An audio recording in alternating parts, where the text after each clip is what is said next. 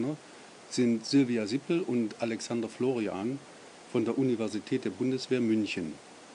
Ihr habt hier beim Kongress Keine Bildung ohne Medien eine Arbeitsgruppe Hochschule organisiert. Was war die Motivation für diese AG bzw. ihre Zielsetzung? Die Motivation war die, dass die Initiative Keine Bildung ohne Medien ähm, mit ihrem medienpädagogischen Manifest äh, unserer Ansicht nach zunächst sehr stark auf die Schule abgezielt hat. Und angeregt durch Gabi Reinmann haben wir die äh, Hochschule mit in den Fokus genommen und haben dazu ein Statement eingereicht. Es gab einen äh, Call for Papers und der beinhaltet hat, dass man sowohl Statements als auch Arbeitsgruppen für den Kongress einreichen konnte. Wir haben ein Statement eingereicht, wo wir die Bedeutung und Potenziale digitaler Medien für die Hochschule aufgezeigt haben. Von den Veranstaltern wurde dann diese Einreichung, unser Statement zu einer Arbeitsgruppe umgewidmet und dadurch kam die Arbeitsgruppe dann in den Kongress zustande. Wir haben konkret benannt zwei verschiedene Richtungen, die unserer Meinung nach die Bedeutung oder die Potenziale digitaler Medien aufzeigen können. Einmal didaktische Möglichkeiten, die vor allen Dingen in Richtung Qualitätssteigerung der Lehre abzielen Davon ist sicher den Lesern und äh, den Hörern von eTeaching.org viel bekannt. Also sämtliche Hinweise, die man dort findet, die haben wir im Blick genommen. Daneben die strategischen Möglichkeiten. Da ein Schlagwort wäre zum Beispiel Open Educational Resources. Also anders gesagt, es ging um Öffnungsstrategien von Hochschulen. Wie können Wissens- und Bildungsprozesse geöffnet werden und eine Partizipation auch von Interessenten außerhalb der Hochschule ähm, erreicht werden. Das war unsere Motivation, diese Gedanken aufzuzeigen und im Kongress mit den Beteiligten zu diskutieren und daraus Forderungen abzuleiten. Wahrscheinlich ist es ja gar nicht so einfach, dann mit einer heterogenen Teilnehmergruppe konkrete Ergebnisse zu erarbeiten. Wie habt ihr das vor Ort organisiert? Das stimmt, das war wirklich nicht so leicht planbar und deswegen hatten wir eigentlich auch, naja, gar keinen Plan, ist untertrieben. Wir haben schon uns überlegt, wie wir an die Sache herangehen könnten, waren uns aber bewusst, dass wir am Tag selber dann darauf reagieren müssen, wie viele Leute tatsächlich da sind und was die Leute auch für Vorkenntnisse haben. Wir hatten ursprünglich mit ungefähr 30 Personen gerechnet. Äh, letztendlich, als es losging, waren es dann, glaube ich, drei, zehn Personen, die dort waren. Und deswegen haben wir unser Vorgehen dann nochmal geändert. Aber die Grundidee blieb. Und zwar wollten wir keines der insgesamt elf Statements, die wir hatten, voll ausformuliert vor allen Leuten äh, vorstellen, um sie dann mit einem großen Input äh, zu überhäufen, sondern es ging uns wirklich um die Diskussion mit den anwesenden Personen in kleineren Arbeitsgruppen. Und so sind wir dann auch vorgegangen. Wir haben Interessengruppen gebildet.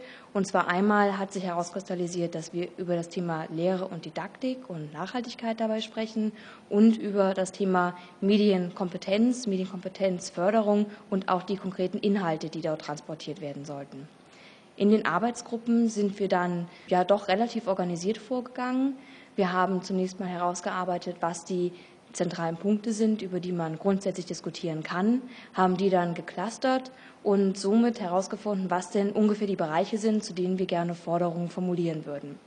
Schließlich ging es dann in der zweiten Arbeitsgruppenphase auch daran, diese Forderungen konkret auszuformulieren, was wir in den beiden Teilgruppen dann noch gemacht haben. Und in der letzten Phase haben wir im Plenum dann diese ausgearbeiteten Forderungen diskutiert und schließlich tatsächlich geschafft, drei konkrete Forderungen zu formulieren.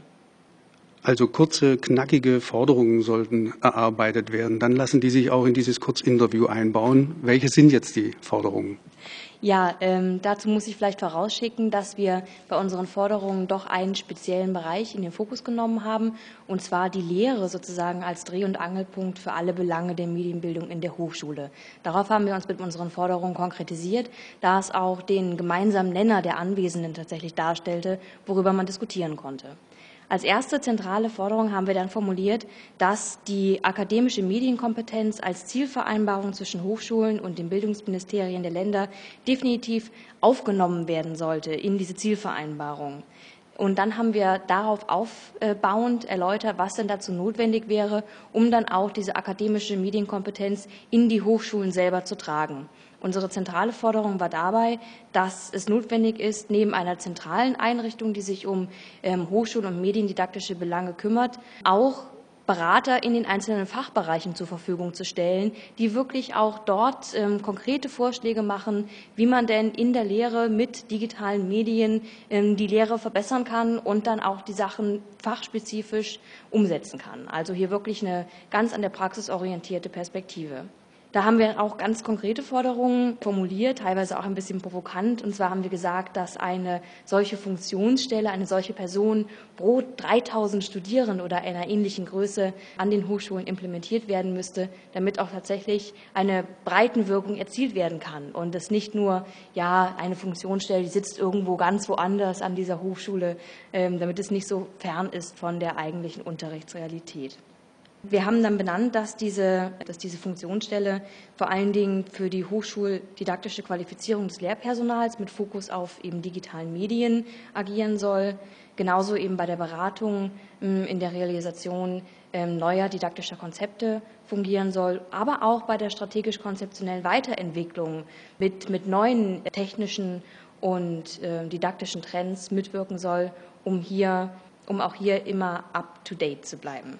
Außerdem haben wir abschließend zu diesem Bereich gefordert, dass unbedingt auch ein passendes Assessment im Sinne von multimedialen Produkten als Studien- und Prüfungsleistung in mindestens einem Modul pro Studiengang verankert werden sollte, um das Ganze auch tatsächlich ins Assessment zu tragen und nicht nur bei der reinen Lehre zu belassen.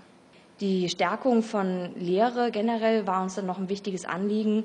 Und da haben wir auch ganz plakativ gefordert, dass Lehre zum Beispiel bei Berufungsprozessen ebenso behandelt werden muss von der Wertigkeit her, wie zum Beispiel die Einwerbung von Drittmitteln. Also hier wirklich ganz konkret mit einem Beispiel gearbeitet, um zu verdeutlichen, wie wichtig Lehre eigentlich sein sollte an Hochschulen. Ja, ich kann unsere dritte Forderung ergänzen. Die bezog sich auf den Bereich Open Educational Resources. Also unter dem Gedanken des Open Access sämtliche Wissensprodukte oder auch ähm, Ergebnisse äh, frei verfügbar öffentlich zugänglich zu machen und zugleich ähm, eine Partizipation bzw. Teilhabe zu ermöglichen über die Bereitstellung von Infrastruktur oder ähm, sonstigen Tools, die ähm, für Wissensprozesse oder Bildungsprozesse an Hochschulen eingesetzt werden. Zum Abschluss möchte ich vielleicht noch ergänzen, dass unsere Forderungen auch online nachzulesen sind und der Link findet sich am Ende dieses Beitrags.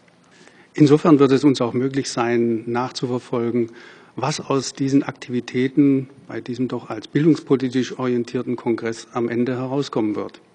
Es wird spannend. Vielen Dank für das Gespräch.